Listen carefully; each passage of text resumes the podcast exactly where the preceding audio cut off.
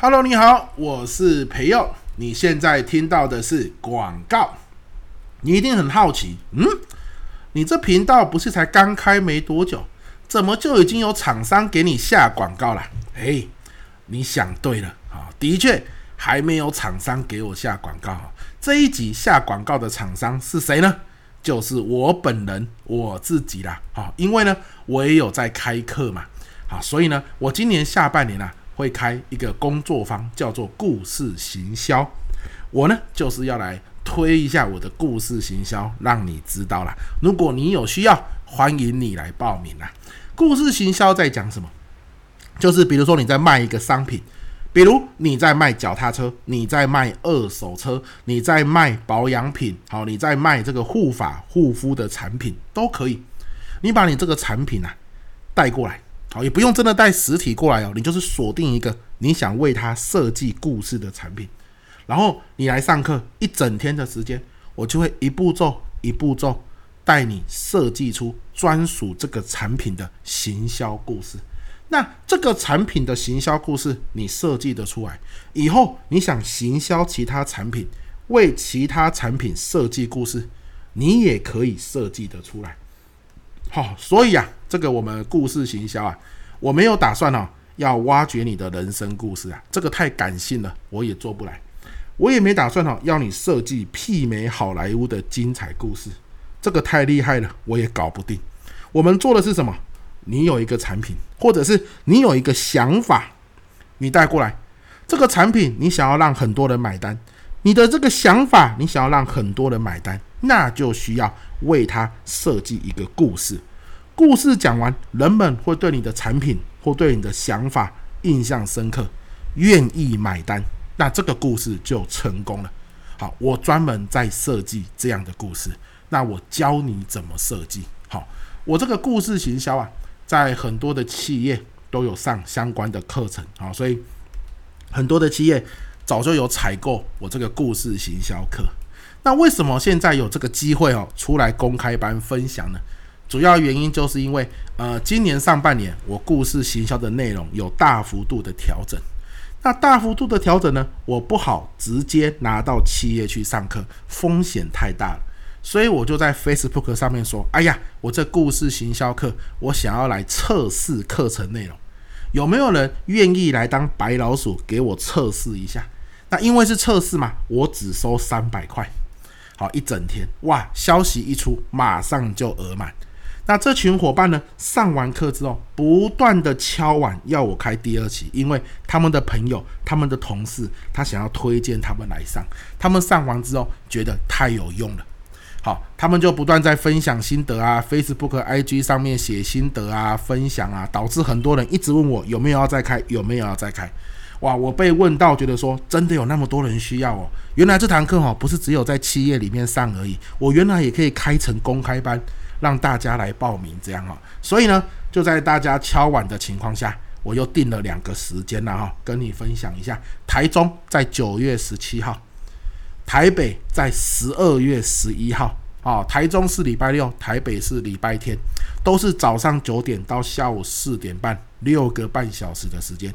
我教你设计出专属某个产品的故事，然后让它有行销力度，好不好？如果你有兴趣，你看一下你的行事历，九月十七你在台中有空，十二月十一你在台北有空，都欢迎你报名参加。好，报名的这个连结网址我就放在我们 Podcast 的说明栏哦。好，欢迎你参加，也希望未来可以在实体的教室看到你。好。我们这一集广告就到这边，谢谢大家，拜拜。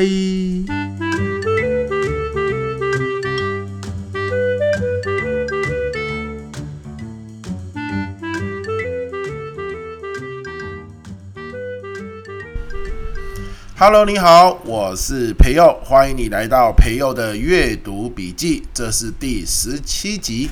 每一集我会用五分钟左右的时间和你分享一本书的一个重点。这一集我们要分享的书是《学生为什么不喜欢上学》。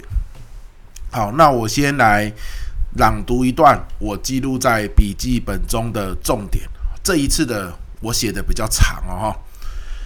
你有听过四年级落后群现象吗？这现象说的是社经地位较低的学童，他们直到三年级时，阅读能力表现都还在常轨上，然而到了四年级却突然落后。接下来之后的每一年，其落后情况更为严重。对于该现象，可以这么解释：一直到三年级，阅读指导大部分着重于四字和正确发音，阅读测验也强调这部分。等到四年级，多数学生都已经掌握四字和发音，所以阅读测验开始强调理解。有一群孩子就开始跟不上了。那一群孩子就是词汇量本来就比较少的孩子，来自社经地位较高家庭的学童就有了优势，和家庭社经地位较差的学童相比，他们的词汇量较多，各方面知识更广，而因为知道的越多，学习新事物就越容易。这两类学生的差距就这样子被凸显出来，持续扩大。这段话出自《学生为什么不喜欢上学》这本书。好。为什么我这第十七集要来录这本书，以及跟您分享这段话呢？因为录音的今天啊，是八月二十四号，也就是一周后，八月三十号、三十一号呢，诶，我们全台湾的国中小哈就准备要开学了。那我想问问正在好收听的你，如果你是家长的话，请您思考一下。好，在这个暑假两个月期间，我们的孩子看了几本书啊？有没有带他去博物馆走一走啊？有没有他看完书之后和他讨论一下书籍的内容啊？或者你有没有在他面前的时候，不是猛滑手机，而是也在看书，给他当一个榜样呢？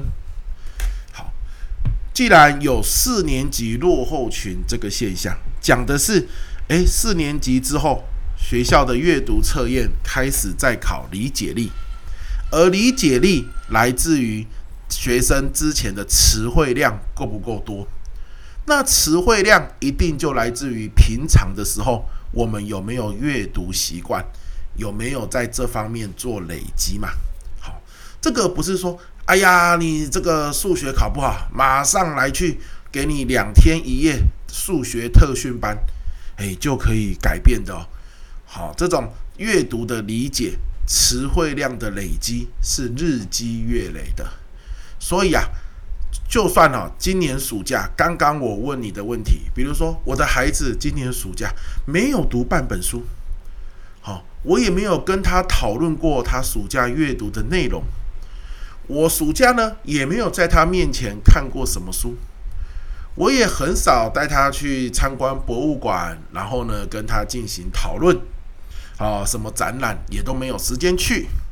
他暑假呢就在外面游山玩水啊，或在家里面看电视打电动。其实啊都没有关系，为什么？因为哦，既然他是日积月累的累积，那你从今天开始。好，让孩子养成阅读的习惯，也不会太晚。不是有一句话是这样子说的吗？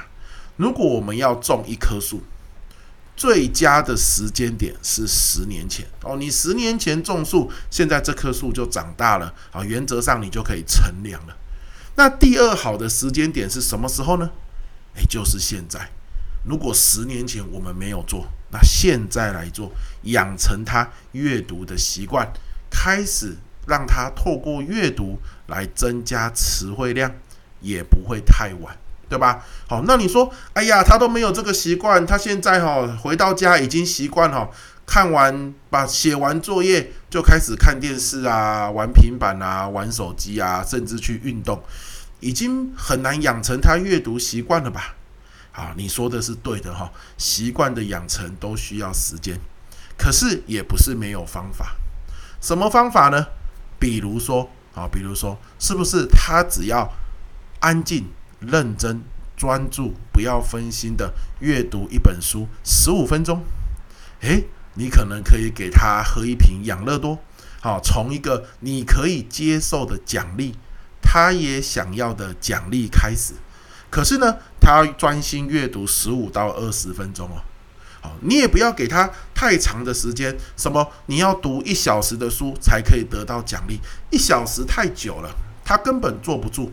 我们大人读书读一小时都坐不住了，何况是小孩子，对吧？好，所以这是第一个方法。第二个方法，你可以让他自己选书啊，只要不是漫画书就好了。因为漫画他本来就会看了。那如果孩子哈是平常连漫画都不看的人。嘿，为了让他哈习惯看书的感觉，从漫画开始也可以。那如果孩子平常就会看漫画了，建议就是从小说开始。好，你让他自己去学校图书馆借，借回来，每天晚上读二十分钟、三十分钟。好，这样这样的时间，然后呢，你就可以给他奖励，好，或是给他鼓励，对不对？那更棒的是什么呢？就是他在读书的这三十分钟，身为爸爸妈妈的我们，也跟着一起读书，哦，让他就会看到说，哎呦，我爸爸妈妈哈，不是只有叫我读书而已，他自己在外面看电视呢，这样子不公平呢。说读书多好，我看我爸也没在读，对不对？好，所以我们也跟着他在书房，你也借一本书嘛，你甚至请孩子在图书馆帮你借一本书，你跟他讲，你看爸爸。按照你认识的爸爸或你认识的妈妈，你觉得我想读什么书？你帮我借。啊，你看咯，一起读书有什么好处？二十分钟、三十分钟读完之后，可以去切个水果来吃。你就可以问你的孩子，刚刚读书在读什么啊？主角是谁啊？他发生了什么事情啊？对不对？让他聊聊书中的内容。诶，这个词汇量，这个用字遣词，就在这样的对话中。可能又更深刻，好，在这样的对话中，可能运用得更熟悉。你也可以聊聊你刚刚那三十分钟看的书，你看到了什么重点？好，让你孩子有不一样的视角跟收获。好，所以啊，这一集跟大家分享，如果真的有四年级落后群这个现象，你孩子现在四年级以上啊，的确，好，在阅读理解上。哦，在写作文上，在看一些考试卷的题目上，常常发现不是他不会，而根本就是题目看不懂啊，那就是阅读理解没有跟上。好，你也不用着急，这不是一朝一夕，你逼他说你就是要看懂，他就会看懂的。这个需要日积月累，从长计议。从我刚刚跟你分享的几个方法开始，好不好？祝福各位。这一集呢，好，你有得到收获，也祝福各位即将开学了，开学愉快。好，那这一集我们就到这边，下一集见喽，拜拜。